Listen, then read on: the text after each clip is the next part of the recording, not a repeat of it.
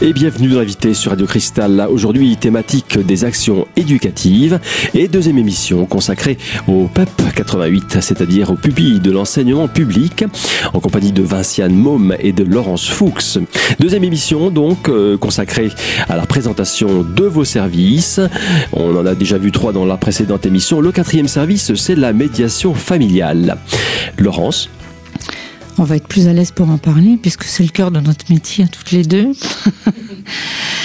Alors, euh, c'est un service qui existe depuis 2006, hein, l'association des PEP. Là aussi, à l'origine, c'est repérage d'enfants en difficulté scolaire liés aux situations de séparation des parents et des situations conflictuelles. Il faut remonter à la source du problème. Hein. Si l'enfant est en difficulté, c'est qu'il euh, y a un problème familial. Voilà, c'est ce qui, à un moment donné, euh, éveille la réflexion à l'intérieur de l'association pour la mise en œuvre de ce service.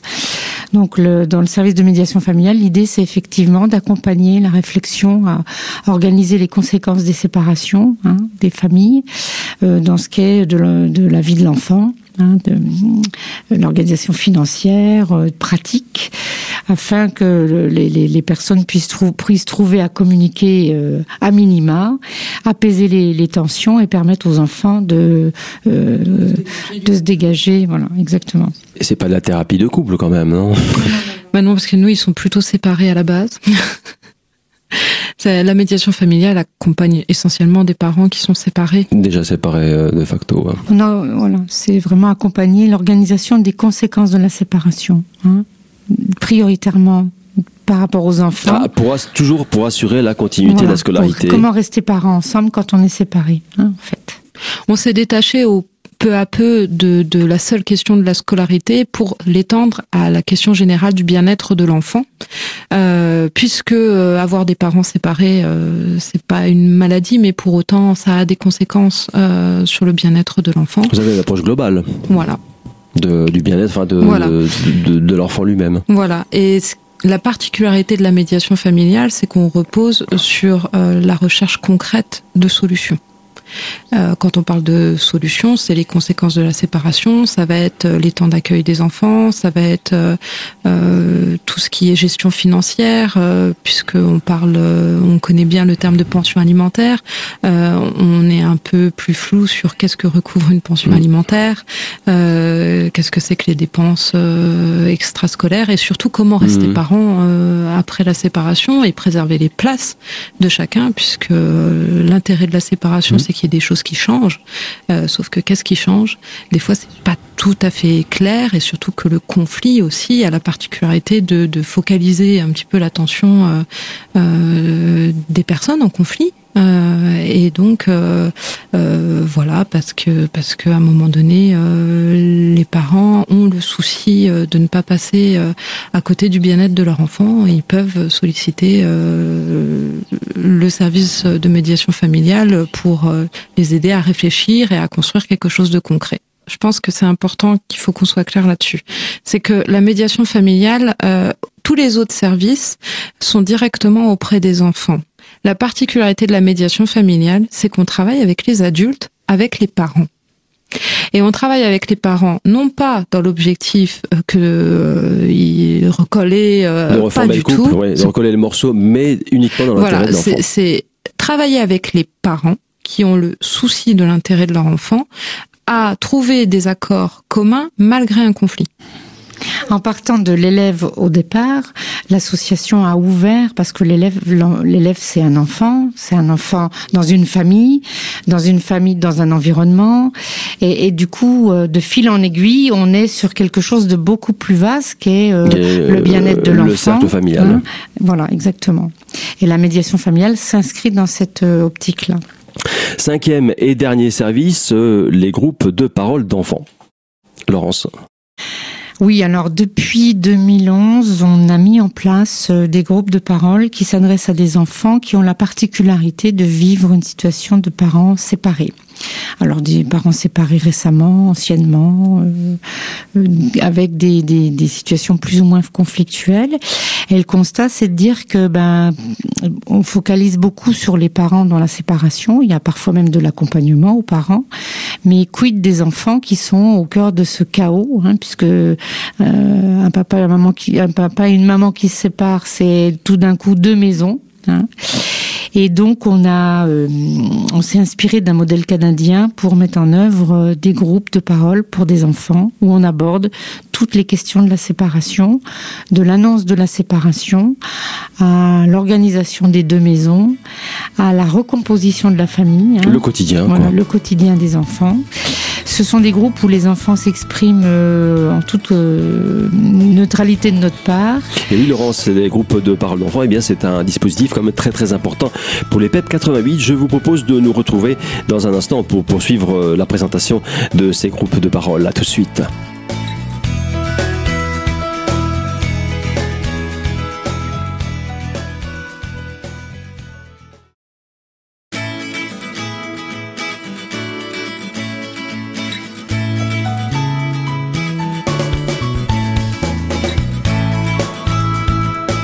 Deuxième partie de l'invité sur Radio Cristal. Je suis toujours en compagnie des PEP 88 de Vinciane Môme et de Laurence Fuchs pour la présentation des services des PEP 88. Alors Vinciane, on le disait en première partie, les groupes de parole d'enfants, eh bien, c'est un dispositif très important pour les PEP 88.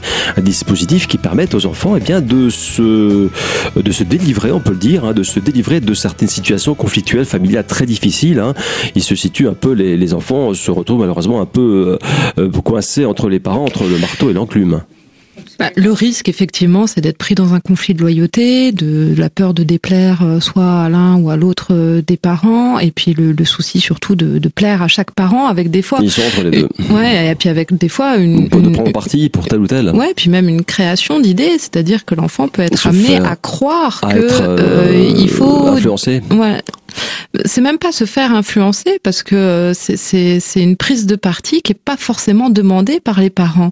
Des fois, c'est une prise de parti qui se fait un peu. Euh, ils en avaient pas l'intention, les parents, que l'enfant euh, prenne euh, leur parti. C'est venu un peu malgré eux et une fois qu'ils sont pris dedans, c'est ça, peut être une voilà, ça peut être une dégringolade. Loin de moi l'idée de, de, de juger les parents et de dire que c'est de leur faute les enfants à un moment donné disent des choses pour ne pas leur déplaire.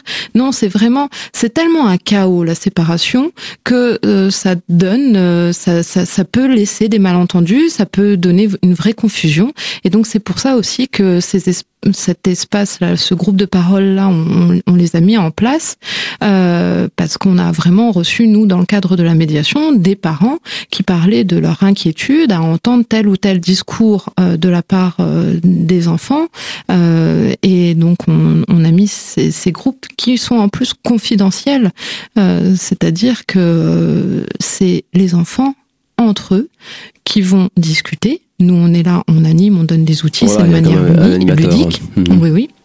Il y a deux animateurs. Mhm. Hein, euh, et, et, là, on est vraiment dans une, dans une posture euh, particulière. Ah, c'est informel et en même temps, ça leur permet de s'exprimer euh, dans un en terrain neutre.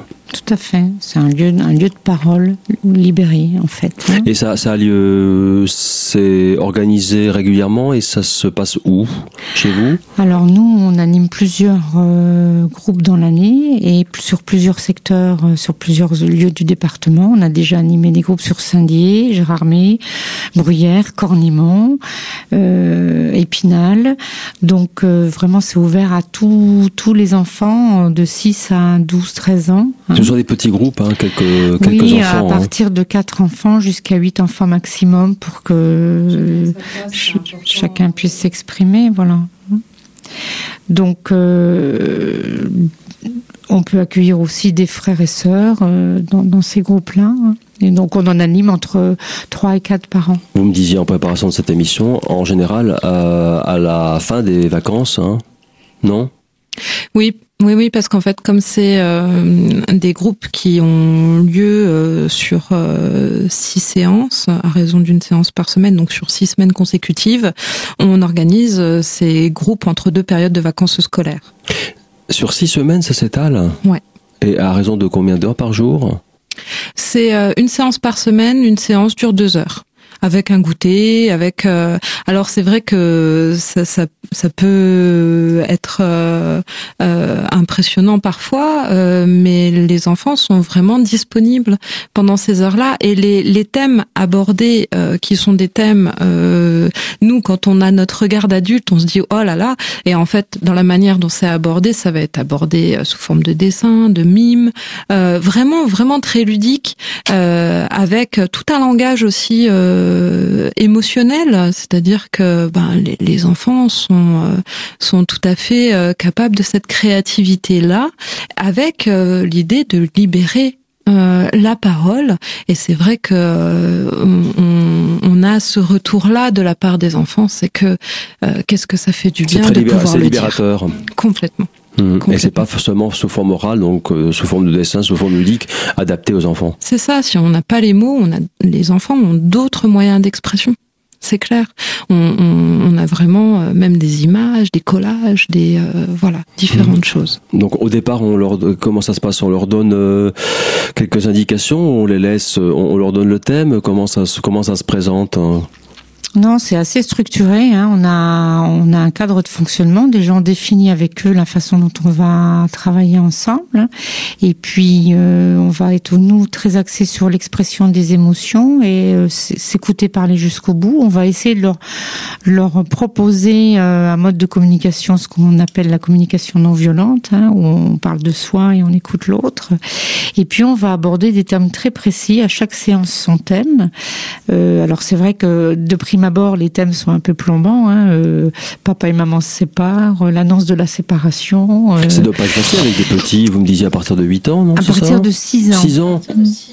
Mais c'est assez... Ils, les... sont, ils, sont, regroupés par, par âge, c'est ça, non Enfin, par âge. Non. Vous mettez pas dans un groupe de 4, il n'y a, a, pas, a pas un qui fait 6 et l'autre qui fait 12 hein, eh parce ben que si, justement. Et si, justement, ils sont complémentaires dans la ça vie, se passe très bien. on a rarement tous le même âge dans la même famille. Ouais, c'est assez, rare, rare. Ça peut arriver. Hein. Oui. donc Mais on les enfin, replace bon. dans, un- voilà, dans un et puis on mélange naturel. les garçons et les filles aussi, donc on essaye de créer un groupe, euh, voilà, vertical. Et, euh, et donc les enfants, mais apprécient très, vite. Les enfants sont en confiance et ils se posent pas tant de questions que les adultes. Et ils ont des choses à dire. Ils ont besoin de lâcher. euh, voilà, quand euh, je me suis douté que les parents allaient se séparer, je me suis cachée sous mon lit. Enfin bon, on a- voilà, beaucoup de choses s'expriment. Et, moi, j'ai en mémoire une, préadolescente qui, qui avait dit, ben moi, je, me- rongeais les ongles et depuis que je viens, je me les ronge plus. Et oui, Laurence, euh, les groupes de parole eh bien, constituent euh, quand même une thérapie, on peut le dire. C'est une vraie thérapie pour euh, l'enfant, surtout que ça se passe justement avec d'autres enfants. Je vous propose de nous retrouver dans un instant pour poursuivre cette présentation. À tout de suite.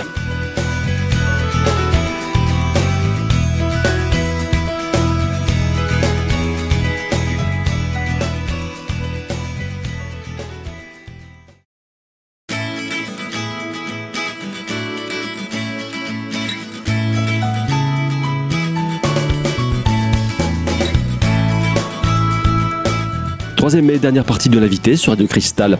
Je suis toujours en compagnie des PEP 88, de Laurence et de Vinciane.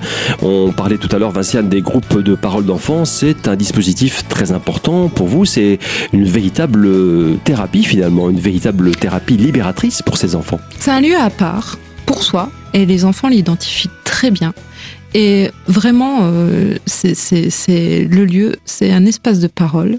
Et ça, ils le comprennent très bien, peu importe si la parole est verbale ou non Voilà, ça, verbale. ça peu, peu, peu importe le mode d'expression, euh, du moment que ça sort, hein, entre guillemets, Voilà. que ça, ça Et c'est entre enfants. Et ça, c'est la particularité aussi, c'est que c'est pas juste un, un enfant face à un adulte, c'est des enfants entre eux soutenus par des adultes professionnels qualifiés. Voilà.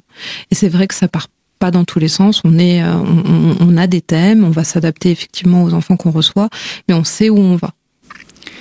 Moi, je voudrais aussi rajouter un point qui me paraît important, c'est que en fait, euh, ces groupes donc sont confidentiels et nous, on, ne fait pas de rapport à qui que ce soit, hein, parce que les gens ont l'habitude de, de, de, craindre euh, le regard de l'extérieur sur leurs histoires. Hein. Mmh. Ça reste entre eux. Euh, voilà, on n'a pas de, on ne porte pas de jugement sur les situations familiales.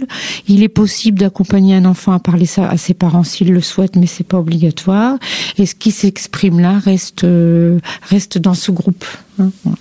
Laurence, quelques mots peut-être sur les ressources, puisque c'est une association, donc ça suppose effectivement euh, euh, différents types de, ressources propres à, à, une association. Alors effectivement, déjà au préalable, comme toute association, euh, euh les PEP 88 s'appuient sur les, adhésions, hein, les membres qui, qui, les adhésions à l'association. elle bénéficie aussi parce qu'elle est, on l'a dit, elle est assez ancienne hein, comme association donc de dons. Hein, sur lesquels elle peut aussi compter. Elle est reconnue d'utilité publique et puis elle a aussi des partenaires euh, publics, hein, euh, pour n'en citer que quelques-uns, la, caisse d'allocation familiale, le conseil départemental, euh, la MSA, hein, dont des partenaires institutionnels. Euh, il y a aussi, euh, bien sûr, des partenaires tels que le Rotary Club qui euh, participent au financement en particulier du SAPAD. La MAE, on répond à des appels à projets de certaines fondations parce qu'effectivement, comme toutes les associations à l'heure actuelle, ben, on court après les sous parce que c'est pas les projets qui manquent et les besoins non plus. Voilà, donc il y a, effectivement tout, euh, tout un panel de, financeurs euh, qui permettent aujourd'hui euh, d'assurer l'émission et, l'intervention de professionnels qualifiés. Alors on a parlé justement tout à l'heure, on parlait des bénévoles. Je pense que c'est l'occasion aussi, comme c'est une association, hein, de faire un peu un, appel à des bénévoles. Les bénévoles dans une association, ce sont les forces vives aussi quand même de la de la structure. Hein.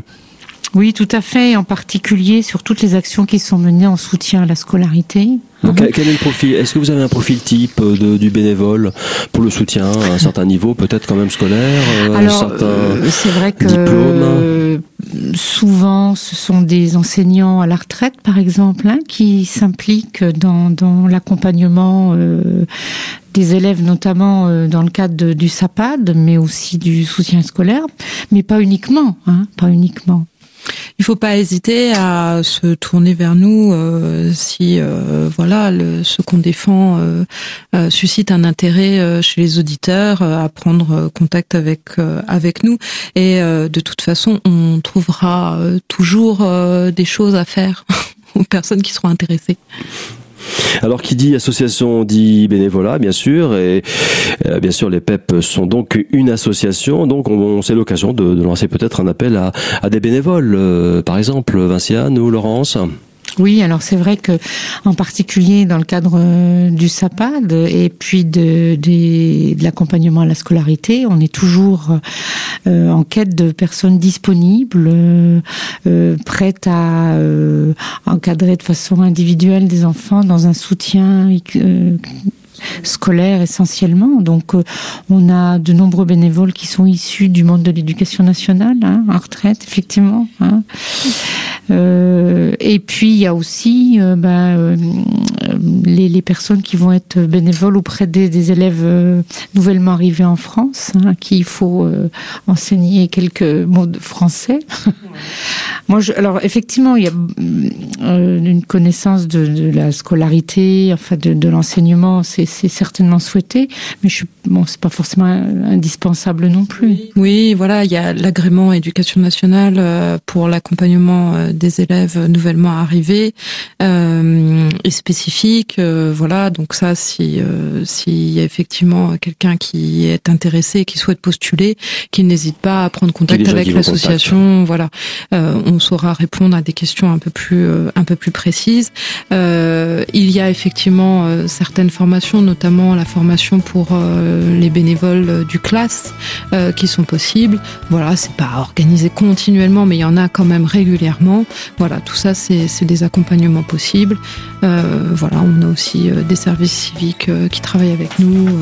Bref, Vincent, on peut le dire, heureusement, les bénévoles des PEP 88 ne sont pas abandonnés à leur sort. Ils sont vraiment Ils peuvent même recevoir des formations et ce sera d'ailleurs le mot de la fin. Merci Vinciane et merci Laurence.